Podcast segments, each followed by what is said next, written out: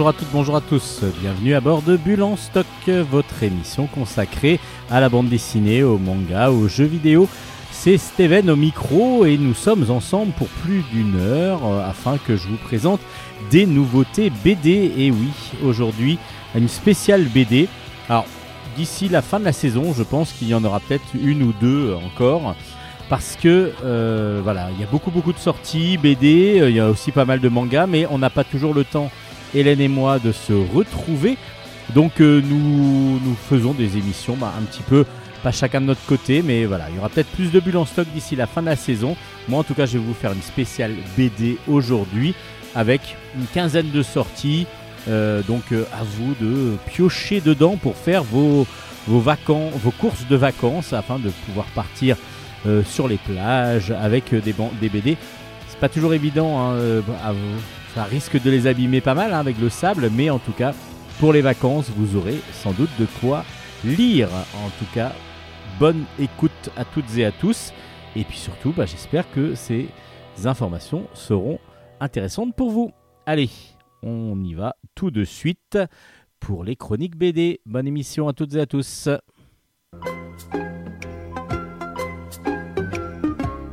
Chronique bande dessinée. On commence cette émission avec Poutine, l'ascension d'un dictateur. C'est de Daryl Cunningham et c'est aux éditions Delcourt dans la collection Mirage. Alors, bah, tout est dit quasiment dans le titre. Euh, Vladimir Poutine, qui est un personnage central de, la politique mondiale, et encore plus en ce moment, évidemment, depuis l'attaque de, la Russie par l'Ukraine, euh, de l'Ukraine par la Russie, pardon. Euh, Poutine est devenu un, vraiment un personnage euh, emblématique de la politique mondiale et du coup le journaliste Daryl Cunningham euh, fait un portrait, donc trace un portrait de Vladimir Poutine en retraçant et en replaçant exactement ben, beaucoup de choses de sa jeunesse jusqu'à son ascension à ce qu'il est devenu maintenant président de la Russie. Au début, c'est un petit voyou, Poutine, qui n'a pas beaucoup de sous, mais vraiment, c'est un petit voyou des rues qu'il a, il a fallu qu'il se fasse euh, vraiment euh, grâce à la force de ses points. Et puis petit à petit, il va commencer à monter et surtout à partir de 15 ans, il va être recruté par le KGB. Euh, il va donc avoir une ascension assez fulgurante au KGB, même s'il le cache, parce qu'évidemment, bah, c'est pas tout à fait si c'est légal, mais vis-à-vis de sa femme, de ses enfants, ben, il, le, il le cache. Et, et, ensuite, petit à petit, il va prendre une place de plus en plus importante dans le monde politique russe pour en devenir tour à tour Premier ministre ou président. Et vu qu'il s'est donné un petit peu le titre euh, de président euh, à vie maintenant, euh, voilà, c'est la dictature un petit peu de Poutine qui va se mettre en place avec des références à des choses qui se sont passées, plus ou moins officielles, enfin plus ou moins officielles, des choses que l'on connaît, des choses que l'on connaît moins, et du coup c'est assez intéressant. Alors, par contre, point de vue BD, on est vraiment sur une BD très journalistique, donc beaucoup de textes, beaucoup de... On est plus sur des dessins qui sont commentés enfin qui commandent les textes, c'est plus des dessins qui commandent les textes, c'est-à-dire c'est juste des fois juste des visages, juste des personnes comme ça, et du coup, on est un petit peu troublé parce que du coup, il n'y a pas grand-chose à lire en tant que dessin, mais par contre, bah, évidemment, l'ascension de ce personnage emblématique mondial euh, est assez intéressante si vous vous intéressez euh, à la politique étrangère. Donc du coup, Poutine, l'ascension d'un dictateur, moi j'ai été un petit peu mitigé parce que le dessin euh, très journalistique et donc très journaliste de presse. Alors, ce qui est marrant quand même, c'est que euh, Daryl Cunningham utilise deux styles graphiques, des fois très réalistes avec juste des traits euh, assez épurés, donc le dessin qui représente juste des visages. Et des fois, on est plus sur euh, un petit peu du cartoon, du dessin de presse en tout cas, beaucoup plus dynamique pour raconter plus des idées. Donc on a deux styles graphiques différents dans l'album. Après, c'est beaucoup, beaucoup de texte, donc on est quand même davantage sur un côté retranscription d'un bouquin sous forme de bande dessinée. Mais comme c'est un travail journalistique d'un journaliste justement qui travaille pour le New York Times et qui est caricaturiste au New York Times, on est quand même sur quelque chose de très très, enfin, de très, très bon. Maintenant, c'est pas toujours le, style d'album que je lis. Euh, j'ai par contre appris énormément de choses dans ce Poutine, l'ascension d'un dictateur. Euh, c'est assez impressionnant, assez impressionnant parce qu'il y a beaucoup de choses que soit on avait oubliées, soit on ne connaissait pas. Poutine, l'ascension d'un dictateur aux éditions Delcourt. Pour changer complètement d'univers, on va partir, euh, ben, tiens, on va partir, on va partir chez dans After, un roman graphique tiré de Anna Todd. Euh, c'est aux éditions Hugo BD et c'est euh, scénarisé par Véronique Grissot et dessiné par Werner Sanchez et Pablo Andrés. donc dans un style très comics, très comics parce que du coup ce sont deux auteurs qui ont travaillé pour Dark Horse Comics en particulier ou Heavy Metal Magazine. Donc c'est l'adaptation d'un très grande série euh, adolescente, va-t-on dire, adolescente adulte, parce que du coup il y a quand même c'est assez sulfureux de romans. Ce sont des romans donc de Anna qui ont été qui sont adaptés en romans graphiques. On suit Tessa, qui est une jeune demoiselle qui vient d'arriver en fac. En fac, on est aux États-Unis. Euh, elle a un petit chéri qui s'appelle Noah, donc elle arrive sur le campus. Sa maman l'accompagne avec Noah justement et elle rencontre sa colocataire euh, qui donc va partager la même chambre qu'elle. Et cette colocataire, dès le début, ben, elle va euh, partir dans, dans, des soirées et elle va rencontrer enfin, elle, a comme, très très bon ami un jeune homme qui s'appelle Hardin, mais qui lui est très ténébreux et en même temps un petit peu bad boy, et qui en plus est très mal poli. Parce que dès qu'il voit Tessa, il l'envoie un petit peu balader. Euh, ce gros gars tatoué avec un piercing dans la lèvre. Et du coup, tout de suite, la mauvaise image que, renvoie Hardin est assez impressionnante. Il est assez provocateur, très cassant dans ses propos, et donc du coup euh, très blessant souvent. Et donc euh, du coup, Tessa ne l'apprécie pas du tout. Elle va aller quand même à des soirées euh, même si elle le sent pas, elle n'a pas vraiment envie, elle n'est pas du tout dans ce monde-là, en fin de compte, de la fête et, et, estudiantine. Elle est vraiment plutôt sérieuse à la base. Et elle va comme ça se laisser un petit peu entraîner. À la fin, elle se retrouve vraiment dans des situations où elle n'a pas du tout envie d'être. Elle a envie de partir et elle se retrouve comme ça à croiser régulièrement Ardine qui, à chaque fois, il se passe quelque chose. Il se passe quelque chose de plutôt négatif. Ils se cherchent tous les deux et en même temps, pour elle, elle ressent quelque chose à chaque fois qu'elle que lui la frôle, qu'il qu'il lui envoie, qu'il l'envoie balader, elle, a, elle lui répond, ce qui apparemment n'est pas le cas tout le temps de toutes les demoiselles que fréquente Harding, qui apparemment est un tombeur, un vrai tombeur, un vrai séducteur, mais qui balance rapidement les femmes euh, quand, quand, il les a, quand, quand il a fait euh, ce qu'il avait à faire avec elles. Et du coup, euh, il va y avoir donc tout ce jeu du chat et de la souris entre eux deux qui va petit à petit monter, monter, monter. Euh, mais elle, Tessa, elle est honnête, elle, est, euh, elle aime Noah, euh, Noah qui est assez prude et qui, avec qui elle n'a jamais rien fait à part s'embrasser tout simplement. Et là, dès que Hardin arrive, il y a comme de, comme de l'électricité dans l'air et du coup elle va essayer de résister. Alors va-t-elle justement résister? Comment vont évoluer les deux personnages? C'est ce qui est vraiment l'intérêt du, du livre.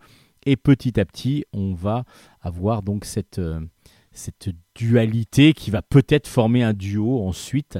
Euh, à vous de le découvrir. Alors ce premier tome, bah, c'est un des premiers, ça, ça, doit reprendre le premier tome de la saga qui est en cinq tomes.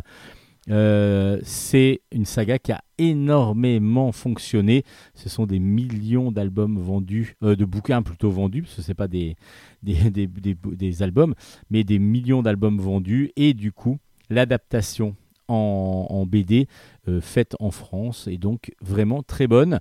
Le dessin et c'est assez réaliste et assez fin. C'est assez original parce que la couleur prend pas mal le pas sur les traits. C'est-à-dire que les traits sont assez fins, ne sont pas obligatoirement très très prononcés, les traits de contour. Et du coup, moi j'ai trouvé ça plutôt agréable, assez léger à lire. Euh, après, je ne suis pas obligatoirement le public le plus averti pour ce style d'album, mais j'ai pas goûté mon plaisir. J'ai, pas, du tout euh, été dégoûté ou pas du tout envie de le lire, mais j'ai plutôt apprécié ce After tome 1 donc qui est sorti aux éditions Hugo.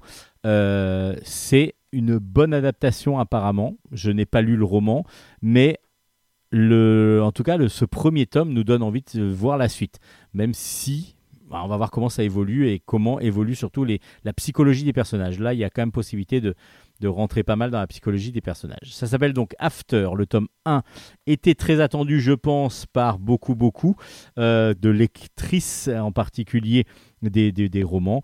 Et du coup, After tome 1 est sorti en bande dessinée, en roman graphique. Année 0, on change encore de sujet avec Anna Roy et Mademoiselle Caroline au scénario, des dessins de Mademoiselle Caroline, et c'est aux éditions Delcourt. Alors, c'est l'histoire d'une jeune femme qui s'appelle Madeleine. Elle est sage-femme et donc elle est très dynamique, elle va partout, elle, elle travaille dans un hôpital, mais elle va aussi rendre visite à des femmes sur le point, alors, qui sont en train d'avoir leur grossesse et qui éventuellement sont même sur le point d'accoucher. Euh, donc euh, après, ces, après visites à, l'hôpital, donc ces accouchements qu'elle peut faire à l'hôpital, elle va donc visiter ses, patientes. Et Anna, euh, Anna, Madeleine va avoir, ben, va, va juste tomber enceinte, elle aussi. Et on va voir l'évolution de cette sage-femme euh, lorsqu'elle est enceinte. Donc du coup, elle va ressentir ce que ressentent les femmes euh, de, bah, qu'elle, est en train de, avec qui elle, elle, elle fait son travail. Donc c'est-à-dire ses patientes. Elle va ressentir les mêmes choses qu'elle et donc du coup, sa vision petit à petit de, son boulot va changer. Et en particulier sur certaines choses comme l'écoute. L'écoute, elle, elle, elle se dit mais pourquoi euh, je n'écoute pas plus? Parce que moi, j'aurais besoin qu'on m'écoute, qu'on m'entende, j'ai des choses à dire. Et justement, souvent, c'était des réponses un petit peu toutes faites, toujours assez positives, mais toujours assez toutes faites que, que donnent les, médecins et les, les, personnes du personnel médical. Et là, il y a beaucoup plus de choses qu'elle va ressentir elle et donc qui va petit à petit euh, la, conforter dans le fait qu'il va falloir qu'elle change sa vision et son travail autour de son boulot. Et puis après, lorsqu'elle va accoucher, bah, il va y avoir tout le quotidien qu'elle va expliquer, euh, qu'elle va raconter, enfin que vont raconter donc du coup Anna Roy et Mademoiselle Caroline, qui sont toutes deux mamans, et qui vont euh, donc nous donner un petit peu la vision d'une mère de manière assez cash, en ne cachant pas des choses, en disant exactement euh, ce qu'elles ont vécu et du coup ce que vit Madeleine aussi.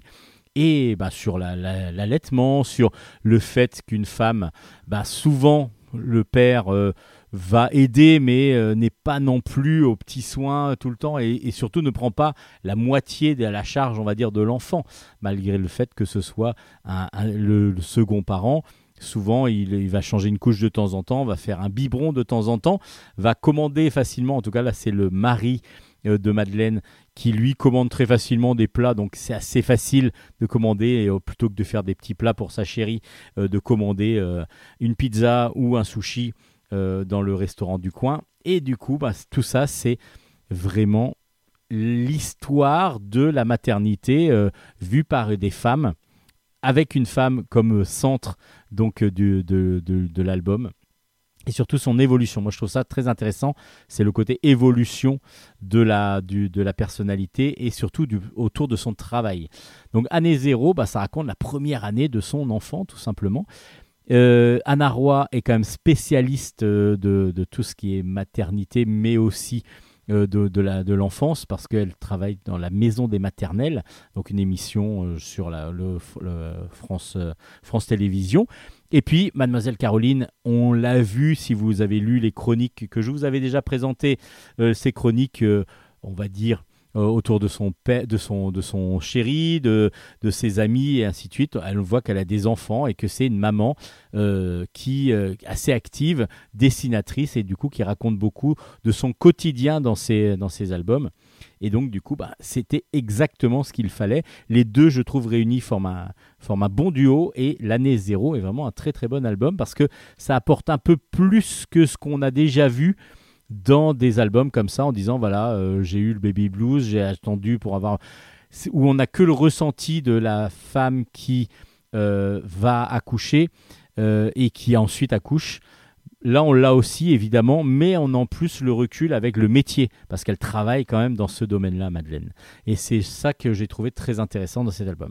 Le dessin, toujours aussi vif, toujours aussi agréable, toujours aussi drôle de, de Mademoiselle Caroline. Et là, en plus, euh, bah, d'habitude dans ces, petits albums euh, de chronique, bah, ça va un peu, c'est des dessins un peu plus jetés. Là, on est, on sent encore plus le, dessin un peu plus posé et superbe, superbement bien fait, et en particulier cette fameuse ligne rouge que l'on suit, un fil rouge que l'on suit de temps en temps, et à un moment donné, qui va grandir de plus en plus. Bah, allez voir ça, vous allez vraiment beaucoup apprécier l'année zéro, je pense, comme moi, je l'ai apprécié. Donc l'année zéro aux éditions Delcourt.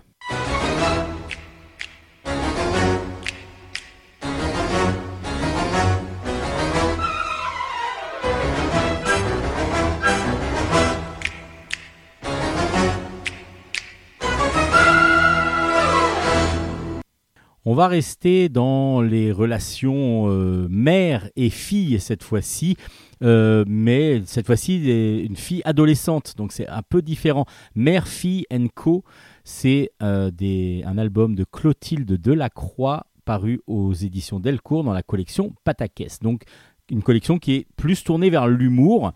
Et là, on est vraiment sur des gags, sur des situations rigolotes aussi de la vie quotidienne d'une mère qui a une fille, euh, apparemment c'est une mère célibataire, qui a une fille euh, qui euh, commence à être adolescente et qui va, ben, du coup, va, va faire tourner un petit peu sa mère en bourrique, va commencer à avoir de plus en plus de réflexions qui, qui, va, qui va la montrer, va montrer qu'elle est de plus en plus grande et qui a justement une réflexion derrière tout ça.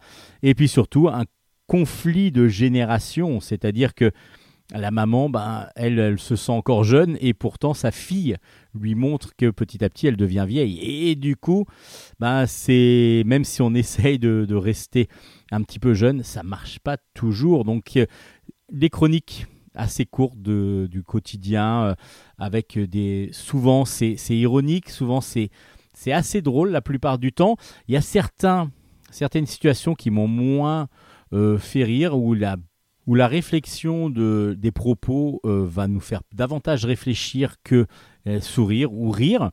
Et du coup, ben, euh, Clotilde Lacroix nous offre comme ça pas mal de chroniques du, de, de ce duo mère-fille que l'on va donc retrouver au fil des pages avec un dessin très jeté, très souple et dynamique, vraiment plutôt agréable à lire. Et du coup des situations plus ou moins drôles. À vous de découvrir un petit peu celles qui vous plairont le plus. Euh, voilà, c'est à découvrir, à aller piocher un petit peu. Euh, c'est aux éditions Delcourt, ça s'appelle Mère, Fille Co. Et à vous de découvrir cet album. Aquarical tome 2 est sorti, c'est de Benoît Socal au scénario et au dessin, François Chuiten au scénario et malheureusement au dessin, mais je vous les explique ça juste après. Donc le tome 2 est sorti aux éditions Rue de Sèvres et s'appelle La baleine géante. C'est la fin de Aquarica qui était donc prévue en deux tomes. Et pourquoi je vous dis c'est malheureusement dessiné aussi par François Schuiten, c'est que, ou Scuiten, je crois qu'on dit Scuiten en, en Belgique, et donc du coup, Benoît Socal est décédé pendant la conception de cet album, pendant la réalisation de cet album. Il lui restait une quinzaine de planches à faire qu'il avait déjà euh, crayonné, en tout cas storyboardé. Et c'est donc François Squitten qui a fini l'album euh, avec euh, donc l'autorisation des, des, ayants droit et de la femme de Benoît Socal. donc Benoît Socal est décédé pendant la réalisation de cet album. Donc c'est assez émouvant de voir quand même la fin.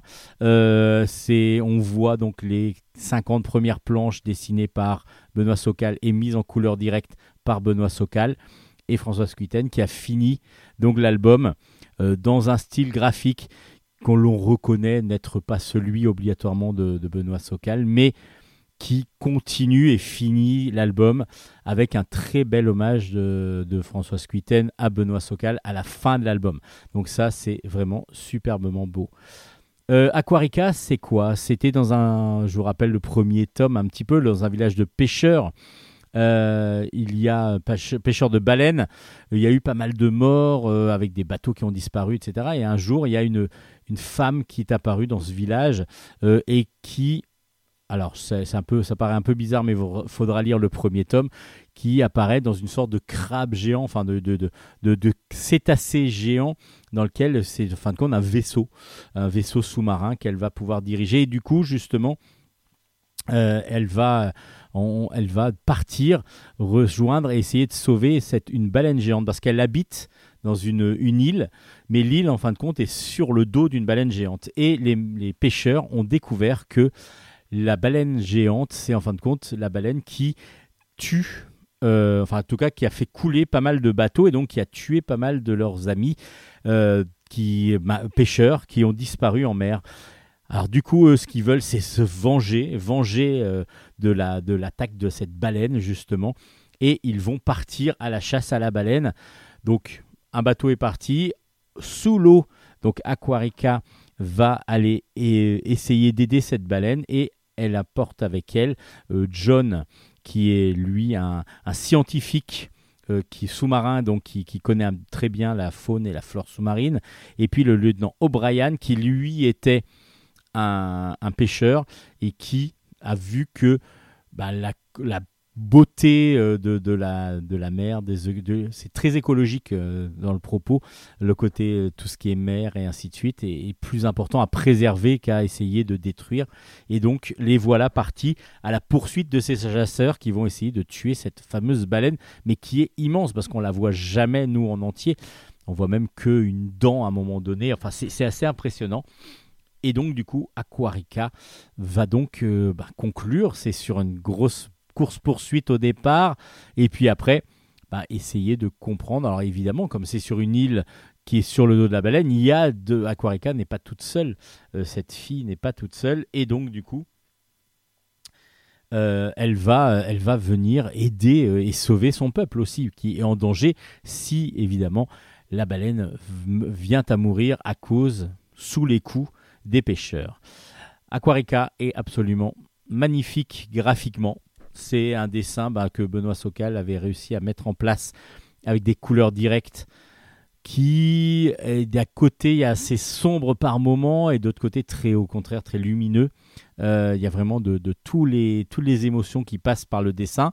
Son dessin semi-réaliste, là, du coup, bah, était, euh, était assez, beau. On pouvait reprocher à Socal que, bah, justement, son dessin d'humain était un peu moins bon que celui de, de, ces animaux comme Canardo, évidemment, qui est le plus emblématique de ces personnages. Euh, mais petit à petit, je trouve que euh, là, il y avait populaire à l'époque où justement les visages étaient peut-être moins précis que dans un Canardo. Et là, dans Aquarica, euh, les, dessins sont absolument magnifiques. Et François Squitten finit de manière magistrale l'album avec comme en plus il y a cet hommage à la fin, je pense que voilà, c'est euh, moi qui suis un grand grand fan de Benoît Socal. Euh, j'ai pu le rencontrer une fois et j'en suis très heureux. C'était vraiment un, auteur que j'appréciais et enfin que j'apprécie toujours parce que son œuvre sera toujours là et ça voilà, il faut absolument avoir ce Aquarica pour finaliser déjà ce diptyque qui a été commencé depuis quelques années et surtout bah, lui rendre le plus bel hommage possible euh, voilà, donc Aquarica tome 2 de Benoît Socal et François Squitten aux éditions Rue de Sèvres. Euh, et ça finit le diptyque. On reste dans l'eau avec Tony, Tony l'enfant des rivières. C'est la première partie, c'est de Tony Estanguet et Elsa Krim au scénario, Fred Campois au dessin. Et c'est dans la collection Coup de tête de chez Delcourt. Vous savez, dans la collection Coup de tête, c'est des albums liés au sport et à la bande dessinée. Enfin, c'est de la bande dessinée avec toujours une liaison autour du sport. Et là, quand on parle de Tony et que vous avez entendu Tony Estanguet euh, comme scénariste, évidemment, c'est l'histoire de, bah, de Tony Estanguet, tout simplement.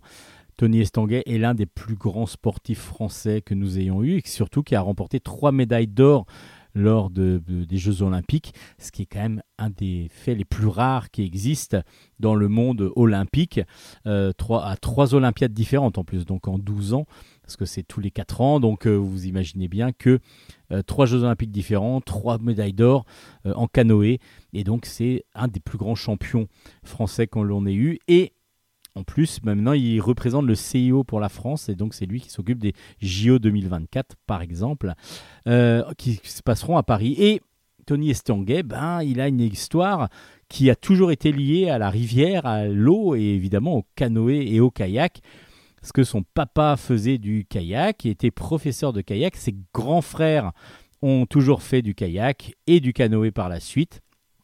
Et là, on va suivre justement l'histoire familiale ce premier tome nous raconte bah, de, l'histoire de Tony à partir de ses 3, 4 ans, 5 ans.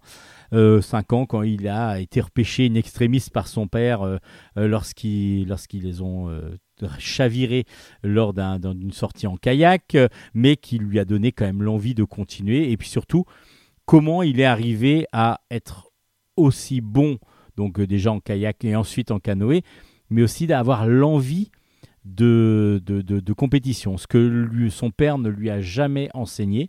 Son père ne lui enseignait pas obligatoirement à être euh, donc euh, le plus compétiteur possible, mais il y avait déjà la concurrence avec ses frères, qui eux-mêmes sont devenus des très grands euh, donc, champions. Et, et, du coup, il y avait déjà cette concurrence-là, et petit à petit, en faisant des compétitions, il y avait les concurrences contre les autres, et en particulier un autre qui dont on parle dans cet album. Alors, l'album avec un dessin réaliste de Fred Campois où il utilise beaucoup de bases photographiques pour pouvoir, pour pouvoir raconter l'histoire. Moi j'adore euh, tout ce qui est tout ce qui sportif. Donc du coup, ça me convient tout à fait comme style d'album. La collection Coup de tête pour moi est excellente parce que justement euh, lier le sport et la bande dessinée, bah moi c'est deux passions que j'ai et donc euh, Tony, le premier tome de, Tony, de l'histoire de Tony Estanguet, est vraiment très très bien fait. Après, il faut vraiment apprécier l'histoire comme ça d'une évolution sportive d'un très grand sportif pour pouvoir s'intéresser. C'était un petit peu euh, comme Georges Best sur le précédent album où il va falloir s'intéresser un petit peu au foot quand même. Mais si vous avez euh, si vous avez envie de connaître un petit peu toute la persévérance qu'il faut avoir, tout, le sacrifice aussi qu'il faut avoir pour pouvoir devenir un jour champion olympique, vous allez le découvrir avec Tony Estanguet. Euh, L'enfant des rivières, c'est le premier tome du coup de, cette, euh, de ce diptyque. Et Fred Campois, en plus, en utilisant d'une base photographique, euh, a trouvé un système par contre pour reproduire l'eau sur les dessins qui est assez impressionnante et on a l'impression que l'eau bouillonne. Regardez juste la couverture. Euh, l'eau est assez impressionnante et comme évidemment en kayak et en canoë, c'est la base de, la, surface de, travail, entre guillemets, euh, c'est assez impressionnant. Les, tourbillons et tout ça, on a vraiment l'impression de les ressentir. J'ai beaucoup apprécié cet album, vous l'aurez compris. Après, étant fan de sport, évidemment, ça me touche aussi pas mal. Donc Tony, la première partie, est sortie aux éditions Delcourt et c'est vraiment très bon dans la collection Coup de tête.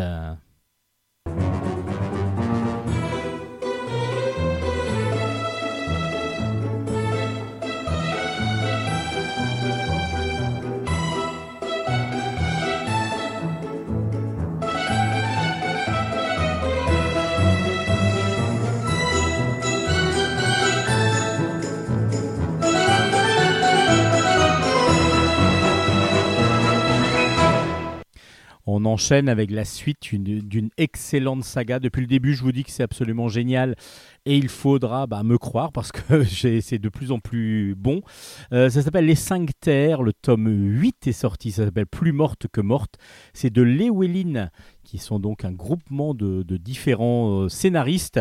Euh, au scénario. Donc il y a David Chauvel, Andoris et Patrick Wong qui sont tous les trois donc donc les scénaristes de, des Cinq Terres, avec Jérôme Le Reculé au dessin. Bon, déjà, quand on dit Jérôme Le Reculé au dessin, on sait que le niveau, il va être excellent, et c'est toujours le cas. Donc le tome 8 est sorti, et toujours aux éditions Delcourt dans la collection Terre de légende. Alors, on est dans un univers où il y a plusieurs, euh, où il y a plusieurs îles. Et chaque île est en fin de compte peuplée par une espèce animale qui sont euh, euh, donc anthropomorphes, donc du coup qui ont la, le corps un petit peu d'humain, même s'ils ont quand même les caractéristiques même des mains, des, des, pattes, etc. Donc le premier cycle qui est allé du premier au sixième tome se passait dans le monde des félins. Et là, on a une arrivée dans ces, dès le premier tome du, second cycle, du, le, septième, du coup, dans le monde des, primates, cette fois-ci. Et ce qui est très intéressant, c'est qu'on ne suit pas juste une aventure, une histoire, mais on va découvrir ce monde des primates à travers différents yeux, parce qu'on va avoir Keona, la fille de la reine, qui est de retour à, à Lysandra. Il, Alissandra, c'est donc la ville principale de ce monde des primates. Euh, pendant ce temps-là, une grande chef de, cartel euh, qui s'appelle Alissa sort de prison après une détention qui normalement n'était pas prévue et qui euh, elle a été un petit peu balancée. et puis donc plusieurs, on va avoir comme ça plusieurs aventures qui vont se, qui vont se passer dans cet univers des primates et petit à petit, ça va nous densifier encore l'univers, ça va nous permettre de découvrir d'abord ce monde et puis à découvrir de nouveaux personnages, même si on avait découvert donc la fille de la reine, euh, donc qui s'appelle Keona, euh, dans le premier cycle parce qu'elle était prisonnière dans le monde des félins. Bon, ça, il faut avoir lu le premier cycle pour comprendre comment elle a pu s'échapper, pas s'échapper, mais partir de cette, euh, du fait qu'elle soit prisonnière et comment elle était prisonnière vraiment. En tout cas, là, on va mettre l'accent encore sur plusieurs, enfin plusieurs, plusieurs scénarios qui vont se croiser, c'est plusieurs, plusieurs chemins qui vont se croiser. Alors je ne vais pas trop, trop vous en dire parce que ça ne sert à rien euh, si vous n'avez pas lu le premier tome, le, moi je dirais le premier cycle, et puis enchaîner sur le deuxième. Déjà, si vous, il vaut mieux les lire tous en fin de compte. Voilà, parce que c'est tellement bon, il faut vraiment, vraiment, vraiment lire l'ensemble des cinq terres parce que euh, le, premier cycle forme vraiment un tout, mais il y a une suite, comme je vous disais, Keona revient. Alors vous pourriez commencer au septième, mais prendre le huitième comme ça en cours, vous allez vous perdre complètement, euh, parce qu'on va suivre donc euh, Alissa, comme je vous disais, qui, euh, qui, donc, euh, qui essaye de redevenir la chef de son clan. Euh, y a, elle est attaquée par un clan rival. Il y a Keona qui a du mal à retrouver sa place aussi. En tout cas, voilà. Je ne vais pas trop vous en dire sur le, troisième, le deuxième tome de ce second cycle, qui s'appelle Plus morte que morte.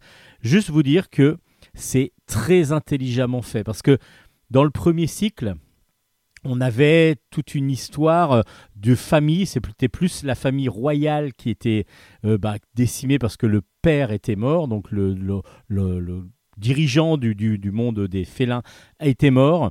Et là, du coup, il y avait une rivalité entre cousins, euh, les, ayants droit, les, en tout cas les, filles, parce que justement, c'était ça le gros problème, c'est que c'était des filles qui auraient dû prendre le relais, à part que les filles, normalement, ne, peuvent pas régner.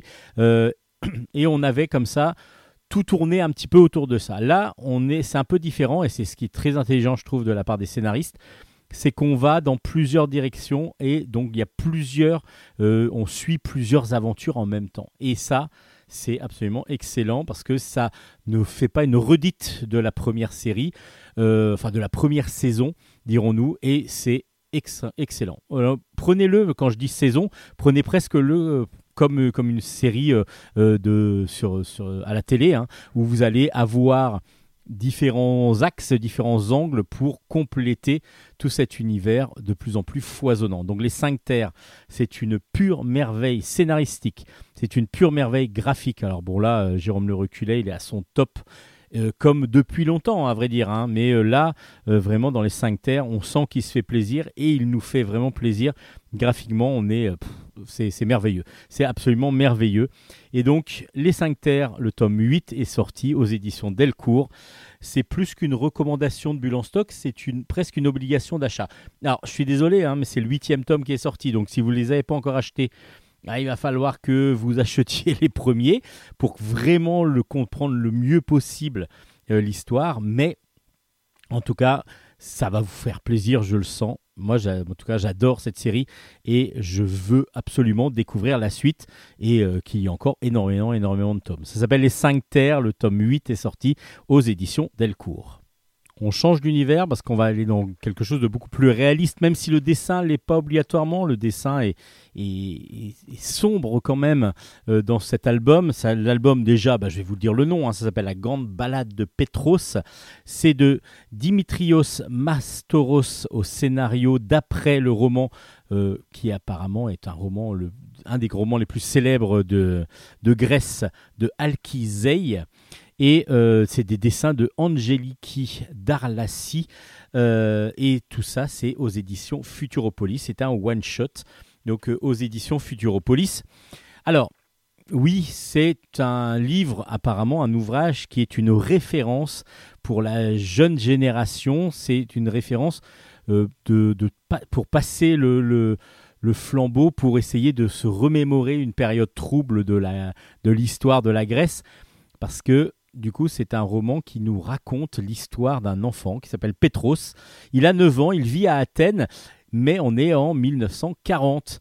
Et en 40, il faut savoir que la Grèce euh, rentre dans la Seconde Guerre mondiale parce qu'elle se fait attaquer par les Italiens.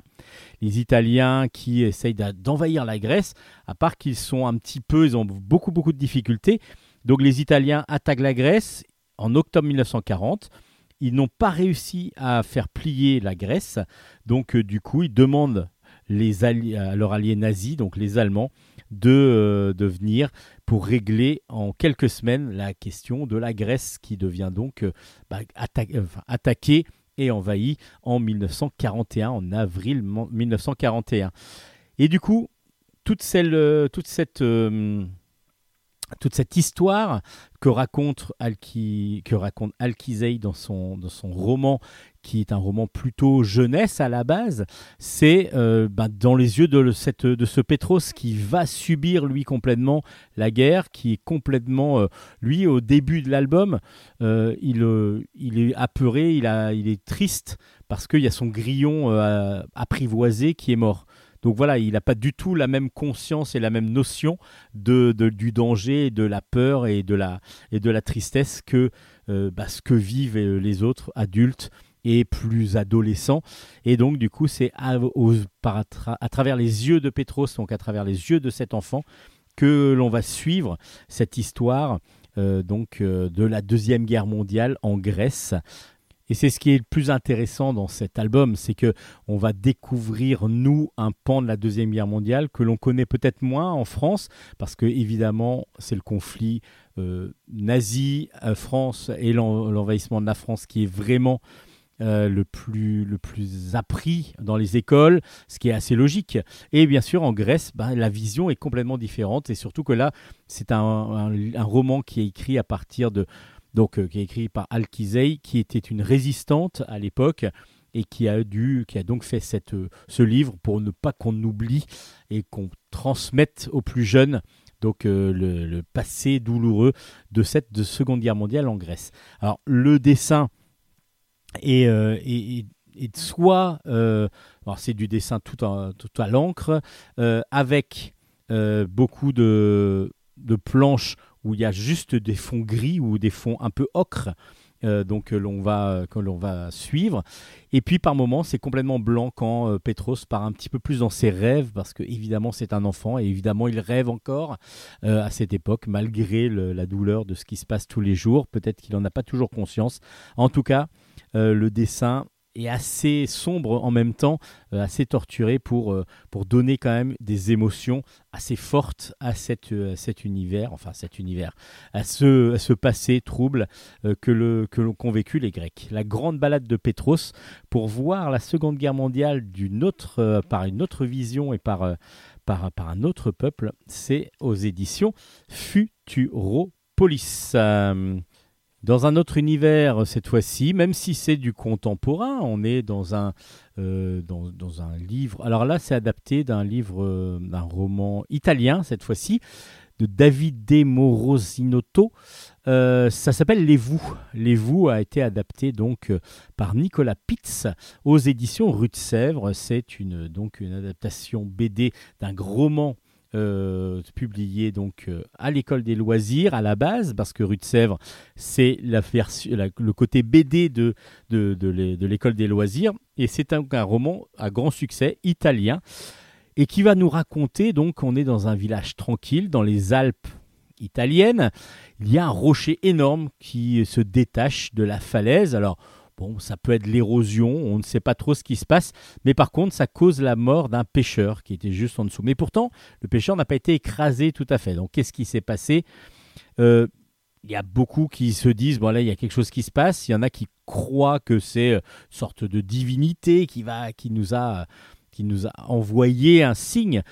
Et puis, petit à petit, on va suivre donc euh, des jeunes gens qui eux ont- sont fans d'escalade déjà à la base et donc du coup qui, euh, qui se retrouvent régulièrement dans ces montagnes pour pouvoir faire de l'escalade et qui, à un moment donné, euh, vont entendre des voix. Ils vont entendre des voix et ils vont se demander ce qui se passe. Ils vont comprendre petit à petit que ce ne sont pas les seuls à entendre des voix. Il y en a d'autres qui voient, euh, enfin qui entendent plutôt son mari qui est mort il y a plus de 20 ans. Donc c'est une femme. Il y a pas mal de choses qui se passent. Et puis un jour, il y a des empreintes qui sont trouvées dans la forêt, ce qui est encore plus troublant. Alors qu'est-ce que c'est? Qu'est-ce que sont les vous? Est-ce que les vous, c'est quoi?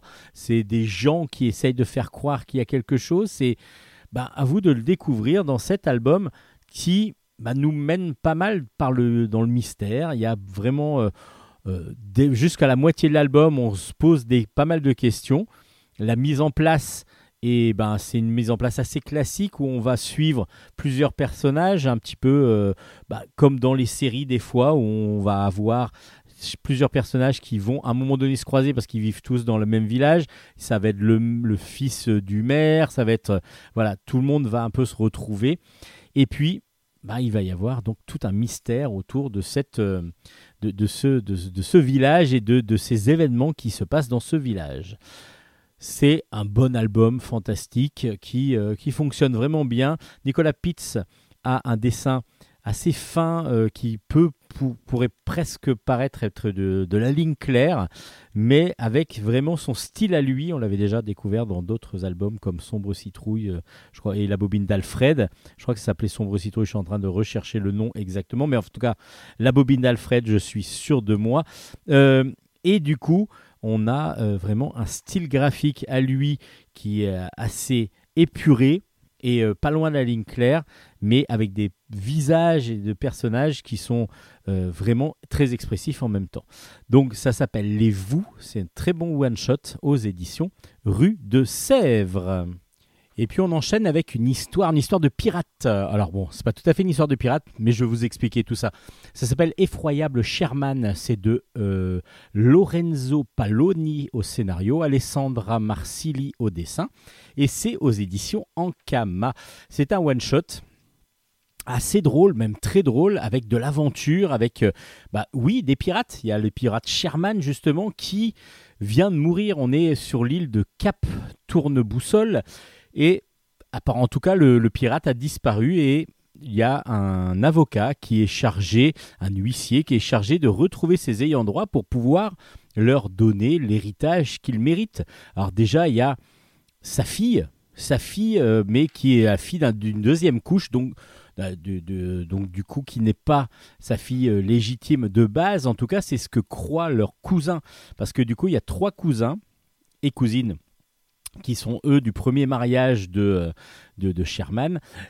Qui, euh, qui, sont, euh, qui sont normalement les héritiers et ils se retrouvent à découvrir une nouvelle cousine donc qui serait la fille directe de Sherman qu'il aurait eu avec une autre femme que leur tante, donc ils connaissent déjà. La particularité, c'est que chacun a complètement son univers. On est donc dans, dans un univers de, de, de, pirates, vraiment de pirates. Donc euh, euh, on a cette, ce, premier, ce premier cousin qui, lui, se retrouve euh, entraîné dans cette aventure où il doit partir. Il a totalement pas envie d'y aller parce qu'il a trop peur de tout. Et en même temps, sa femme le pousse à aller voir pour euh, voir s'il y a vraiment euh, quelque chose à récupérer de, ce, de cet héritage parce que bah, ils sont pauvres et qu'il n'y a pas du tout d'argent. Ils ont besoin de nourrir leurs enfants. Lui, il adore s'occuper de ses enfants, mais euh, voilà, il n'est pas très doué dans tout ce qui est relations autres avec les adultes et il a beaucoup de difficultés à gagner de l'argent. Il trouve pas même d'argent pour nourrir ses enfants. Et donc, du coup, bah, il va y aller à contre-coeur parce que du coup, il n'est pas du tout aventureux. Il est vraiment même plutôt peureux. Il y a son cousin qui, lui, est maître d'armes. Et donc, lui, il est plutôt euh, bagarreur. Il connaît beaucoup tout ce qui est armes. Et puis, il y a la cousine. Alors, la cousine, elle est complètement euh, euh, folle, un petit peu. Elle est énorme, mais vraiment énorme, à tel point qu'elle ne peut pas se déplacer seule. Et donc, elle a toujours quatre porteurs. Elle est allongée sur une chaise. Alors, sur une chaise à porteur, justement, avec des jambes énormes, des bras énormes, et elle ne peut absolument pas se mouvoir seule ou très peu. Euh, et c'est euh, donc du coup, ces trois personnages vont arriver sur l'île de Cap Tourneboussole. Ils vont rencontrer donc leur nouvelle cousine, Wilmina Stigman, qui a vécu donc avec ce fameux euh, monsieur Stigman qui était euh, taciturne, qui ne lui disait absolument rien de sa jeunesse et de sa mère, et, en fin de compte, qui se révélerait être ce fameux pirate Sherman qui, que dont tout le monde avait peur et qui était vraiment un pirate assez sanguinaire, mais qui aurait amassé énormément d'or alors il va falloir le retrouver parce que c'est le gros problème, c'est qu'apparemment Stigman donc serait Sherman, mais en plus aurait donc caché l'or quelque part sur la sur l'île. Donc il va falloir le retrouver. Et évidemment, ils vont partir un petit peu euh, pour, pouvoir récupérer l'argent qu'il leur est dû. En tout cas, qu'ils veulent récupérer chacun pour des idées complètement différentes, évidemment. Mais ça va pas se passer exactement comme il le souhaite. C'est déjà à base d'énigmes, mais en plus, euh, il va falloir euh, lutter euh, parce qu'il y a des gens qui en veulent aux héritiers justement de ce Stigman. donc qu'est-ce qui se passe exactement? Il y a des enlèvements, il y a même des meurtres qui sont complètement non élucidés. Alors qu'est-ce qui se passe? Il y a quelque chose qui se trame. Bah, c'est ce que vous allez vivre dans cette aventure assez rocambolesque avec un dessin semi-réaliste très très drôle avec assez caricatural dans les visages, un petit peu cartoon même par moment, avec des personnages très très hauts en couleur, euh, complètement euh, même exagérés, ben, comme cette fameuse femme Magdalena qu'il faut absolument porter parce qu'elle ne peut pas se déplacer. Donc c'est complètement euh, absurde et, fou. et tout ça, bah, c'est mis dans cet album qui est vraiment très très bon. On ne le lâche pas du début à la fin. La, révélation est plutôt intéressante même si on sent petit à petit venir quelque chose, mais euh, on ne se doute pas obligatoirement de ce qui va se tramer à la fin de l'aventure. Effroyable Sherman, donc un bon, un bon petit one-shot autour de la piraterie, de l'aventure, de la découverte d'un trésor à découvrir aux éditions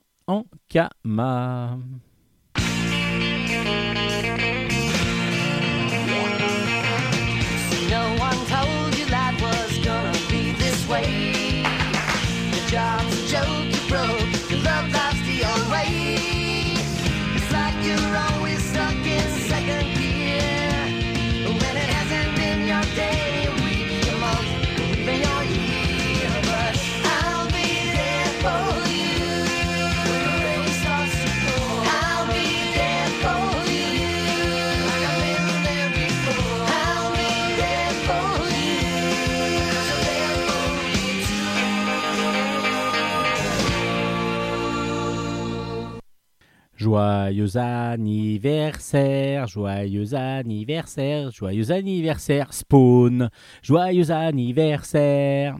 Et oui, c'est le 30e anniversaire de Spawn, qui a été créé par Todd McFarlane. Euh, donc euh, il a 30 ans. S'il a 30 ans, c'est que c'est ça. Et je vais vous parler d'une édition de Spawn spéciale 30e anniversaire.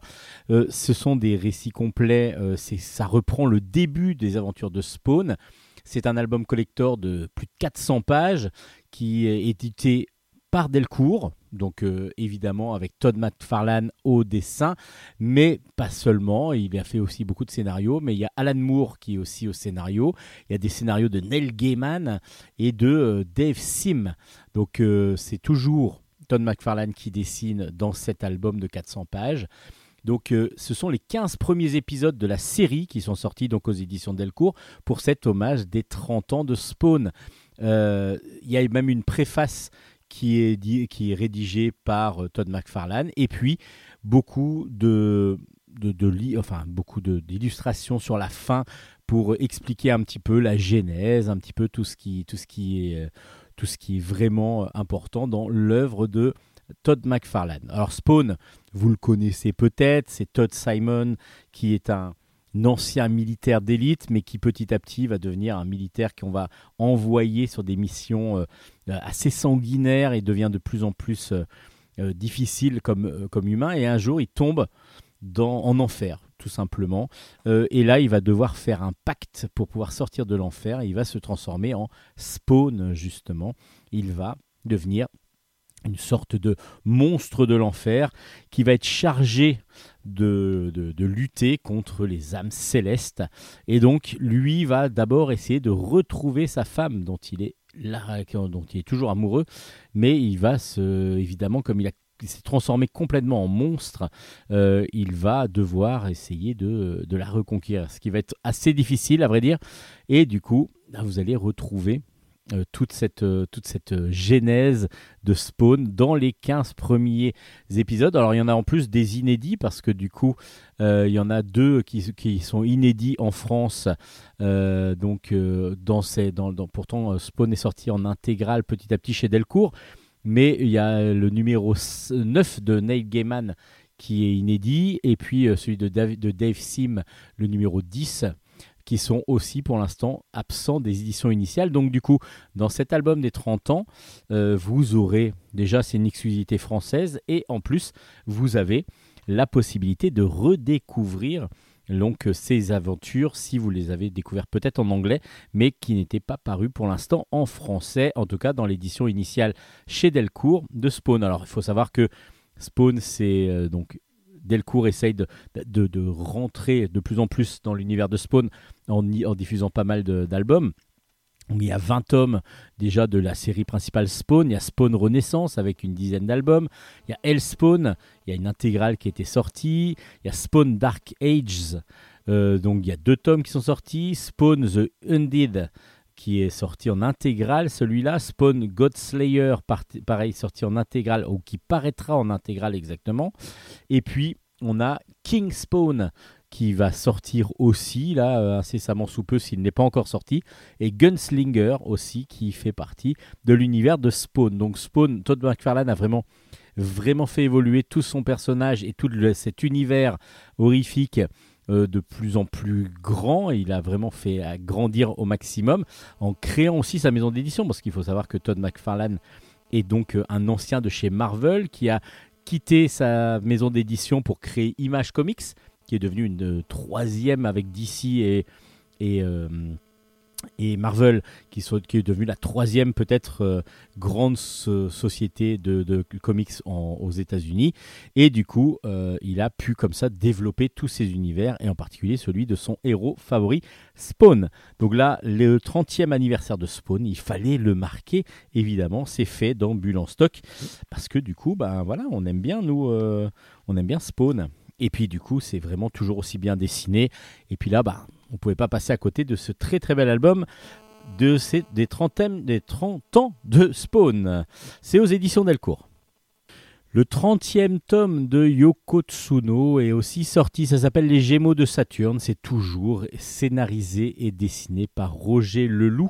Et c'est toujours aux éditions Dupuis. Yoko Tsuno, vous la connaissez sans doute, c'est une électronicienne japonaise mais qui a aussi la particularité de voyager dans l'espace parce qu'elle elle est allée sur la planète Vinéa en particulier. Et là justement elle va plutôt aller vers Saturne parce que du coup euh, on retrouve une extraterrestre qui s'appelle Kani qui emmène Yoko qui sur Saturne pour justement explorer un morceau de comète. Il y a un morceau de comète qui tournerait autour de Saturne, qui est en tout cas un peu à la dérive aux côtés de Saturne. mais qui pourrait avoir contenir de l'eau et de l'oxygène. Donc ce qui permettrait éventuellement d'avoir un lieu de vie. Donc euh, c'est bizarre, euh, mais c'est glacé. Donc c'est vraiment apparemment un, un endroit complètement glacé. À part que, un moment donné, ils ont entendu un message d'alerte. En tout cas, euh, a reçu un message d'alerte, sauver Ria. Donc du coup, voilà les deux exploratrices qui vont partir sur cette, ce satellite, qui vont partir sur, sur ce morceau de comète, et ils vont trouver, elles vont trouver un vaisseau complètement gelé, mais dans lequel il y a apparemment un être qui serait en train de toujours de vivre, parce que du coup, il est, même s'il est endormi profondément, il serait en train de vivre. Et apparemment, cet être, donc qui s'appelle, euh, je vais retrouver son nom, Ria, justement, celle qu'il faut sauver, est avec son frère, son frère qui lui est un robot, un frère synthétique. Elle, pareil, c'est pas c'est pas ni une humaine ni un extraterrestre complètement fait de chair et de sang, mais euh, elle est aussi euh, à moitié moitié robot. Elle est génétiquement modifiée en tout cas, et du coup, Topi, son frère, son frère génétique, enfin synthétique plutôt, veille sur lui. Euh, sur elle plutôt. Et ce sont, les, ce, sont eux les Gémeaux de Saturne que vont, que vont rencontrer donc Yoko et Kani. Parce qu'ils ont apparemment pas mal de secrets, donc il va falloir un peu découvrir ce qui se passe derrière. À vous de les découvrir, comme Yoko va aussi découvrir ses révélations euh, en découvrant cette, ce binôme qu'elle va sauver. Euh, Yoko Tsuno, bah, c'est une tradition maintenant d'avoir un Yoko Tsuno régulièrement. Euh, petit à petit, ben, le Roger Leloup euh, s'amuse à soit faire une aventure complètement sur Terre, soit complètement dans l'espace. Là, on est dans une aventure dans l'espace, donc du coup, on a pas mal de, situations qui peuvent être euh, complètement abracadabrantes pour nous et en même temps, bah, comme c'est de la science-fiction, ça fonctionne tout à fait. moi, je j'avoue avoir préféré un petit peu tout ce qui se passe plutôt sur Terre. Euh, dans les aventures de Yoko Tsuno. C'est un petit peu mon, péché. J'aime beaucoup parce qu'il y a beaucoup d'humanisme dans cette, de, toujours dans, cette, dans ce personnage. Mais là, cette aventure se laisse lire vraiment euh, de façon appréciable. Je trouve que des fois, il y a un peu trop de texte parce que du coup, il y a un peu des fois des redondances entre l'explicatif, le, euh, donc le narratif et le, les bulles. Et peut-être que ça alourdit un petit peu certaines planches, voire certains moments de lecture. Mais toujours aussi bon dans les vaisseaux et dans les, dans les, dans les systèmes de vol euh, pour, euh, pour Roger Leloup. Et donc du coup, bah, on retrouve avec plaisir son héroïne japonaise, Yoko Tsuno, pour le 30e tome. Je ne sais pas jusqu'à où il compte aller, s'il a déjà une idée de fin ou s'il veut continuer, Roger Leloup. En tout cas, nous, on continuera à lire Yoko Tsuno sans problème. Après, c'est pas mon préféré. Mon préféré reste le numéro 7 qui s'appelle La fille du vent. Euh, celui-là m'avait bouleversé. Mais bon, c'est voilà, c'est vraiment mon album préféré de Yoko Tsuno. Mais quand on a un album préféré d'une série, ça veut dire que déjà on apprécie la série. C'est-à-dire qu'il y a beaucoup de séries où je pourrais même pas dire un album préféré parce que des fois j'ai pas fini la série ou je n'ai pas euh, lu tout toute la série. Là, Yoko Tsuno, je peux comparer avec tous les autres albums parce que du coup je les ai tous lus. Alors Yoko Tsuno tome 30 est sorti aux éditions Dupuis. Et puis les légendaires, les chroniques de Dark Hell, le tome 3 est sorti. Ça s'appelle Les Sentences des Ombres par Patrick Sobral au scénario, Orpheline au dessin. Et c'est aux éditions Delcourt dans la collection Jeunesse. Évidemment, c'est pas la suite des légendaires, mais la préquelle des légendaires. Euh, Dark Hell, c'était euh, un des antagonistes des légendaires euh, dans, la, dans la série. Et du coup, ça, c'est sa jeunesse. Comment il est arrivé à devenir celui qu'il est dans la série des légendaires? On suit donc dans cette série Galen qui est donc euh, en possession de Ténébris, une épée, une épée qui lui donne d'étranges pouvoirs et que lui seul peut maîtriser, une, épée avec énormément de pouvoir, de puissance, et il va devoir aider dans cette euh, ce nouvel tome qui va finir un premier cycle de, de la genèse, va-t-on dire, des légendaires. Euh, il va devoir aider son ami elfe Sherilad, euh, qui va se faire enlever, en tout cas qui, on va devoir, qui va devoir répondre de ses actes euh, par à cause, bah, elle a fait des choses un petit peu négatives et du coup on vient la rechercher il y a un autre elfe élémentaire qui vient la chercher pour pouvoir bah, l'amener devant, devant, devant ses pairs, pour pouvoir être jugé. donc du coup, Galen va euh, aider son ami à s'en sortir. Alors qu'est-ce qui va se passer exactement? Beaucoup beaucoup d'aventures comme d'habitude. Euh, c'est vraiment fait pour ceux qui aiment les légendaires et ceux qui connaissent l'univers des légendaires parce que si vous prenez ce troisième tome de, de l'univers de Darkel, c'est mort, vous allez rien comprendre. Par contre, c'est vraiment une super aventure, euh, toujours aussi bien rythmée, euh, beaucoup beaucoup d'action, beaucoup de, suspense et de, et retournement dans ce, troisième tome. Et puis le dessin de Orpheline est toujours aussi magnifique, précis, simple, efficace tout le temps, euh, qui dépasse le maître quasiment Patrick Sobral. Donc elle est vraiment dans ce style manga qu'a mis en place Sobral dans les légendaires et elle est proche d'être euh, au-dessus, euh, parce que du coup, on a vraiment un dessin très très agréable, très fin et surtout superbement bien précis. Les légendaires, les chroniques de Darkel, le tome 3 est donc à suivre et surtout, il faut vraiment le découvrir euh, si vous avez aimé les autres tomes de la série. Et puis on va finir juste avec le fil de l'histoire raconté par Ariane et Nino, la Grèce antique. C'est de Fabrice R au scénario, Sylvain Savoya au dessin, et c'est aux éditions Dupuis.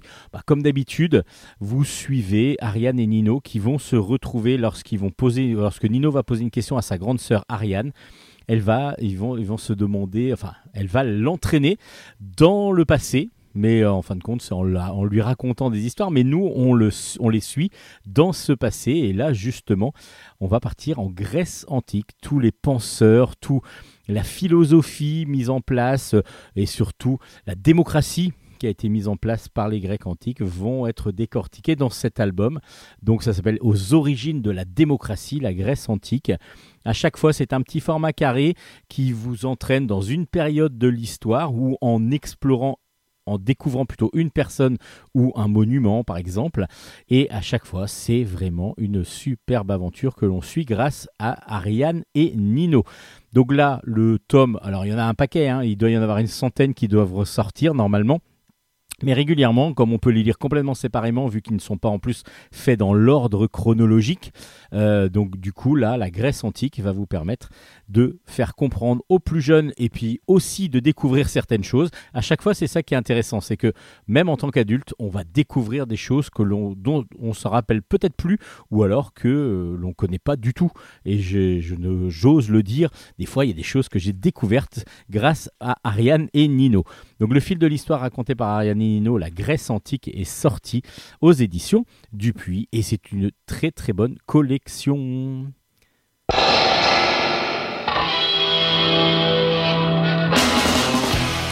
Et voilà, cette euh, spéciale BD est finie. Alors on se retrouve la semaine prochaine avec Hélène pour des mangas et de la BD aussi évidemment parce que j'ai encore pas mal de choses à vous présenter. D'ici là, ben, portez-vous bien, allez voir sur nos pages Facebook euh, Bulle en stock, Bulle avec un S voir toutes les références des albums que, que j'ai chroniqués. Vous pouvez aussi aller sur ma page Facebook qui s'appelle Steven Bescon. Et puis vous pouvez aussi aller sur le site internet de Radio Grand Paris, dirigé par l'énormissime euh, Nicolas Godin, qui euh, nous promet, bah, qui, nous en, qui nous loge, qui nous héberge depuis un petit moment et surtout qui nous euh, permet d'être en podcast un petit peu partout sur les plateformes de streaming. Donc n'hésitez pas à aller sur Radio Grand Paris. Il y a plein d'autres émissions, pas que Bulle en stock. Mais en tout cas, tous les épisodes de Bulle en stock sont disponibles sur Radio Grand Paris. Allez, on se dit à la semaine prochaine. Bonne lecture à toutes et à tous. Ciao, ciao, ciao, ciao, ciao.